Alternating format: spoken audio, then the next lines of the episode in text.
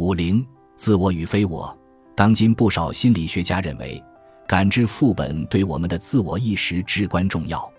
感知副本让我们得以区分自身引发的感官刺激与非自身引发的感官刺激。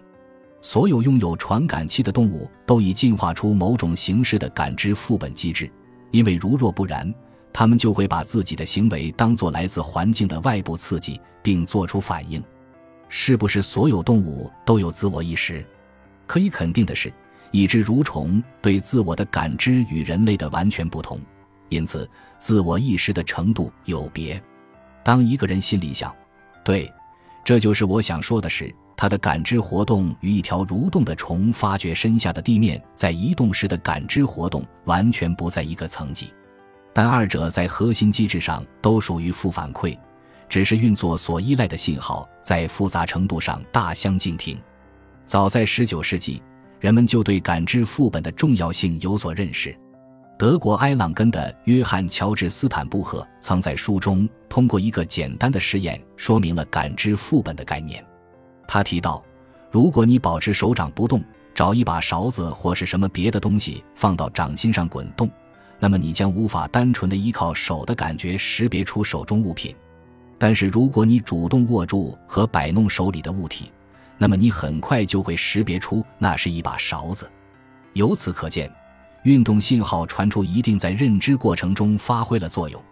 这也就意味着运动信号传出一定会被反馈回感知系统。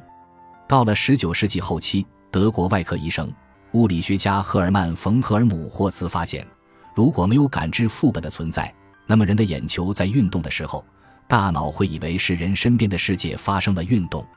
他提出的实验方法是轻按你自己的眼球。我按照赫尔姆霍茨的方法试过，但不推荐各位读者尝试，毕竟按压自己的眼球相当不舒服。不过，却如赫尔姆霍茨所说，整个世界似乎都跳了起来。有趣的是，造成这种现象的实际上是我自身的运动，也就是手按压眼球的动作。但这并非惯常的运动动作，自传入连接，因此完全出乎我大脑的预料。他没有习得过这种连接，虽然我不想继续试验下去，但我猜测，只要我按压眼球的次数足够多，我的大脑中将学会预测这一动作的感知后果，我也就不会再有周围世界在动的感觉了。感谢您的收听，本集已经播讲完毕，喜欢请订阅专辑，关注主播主页，更多精彩内容等着你。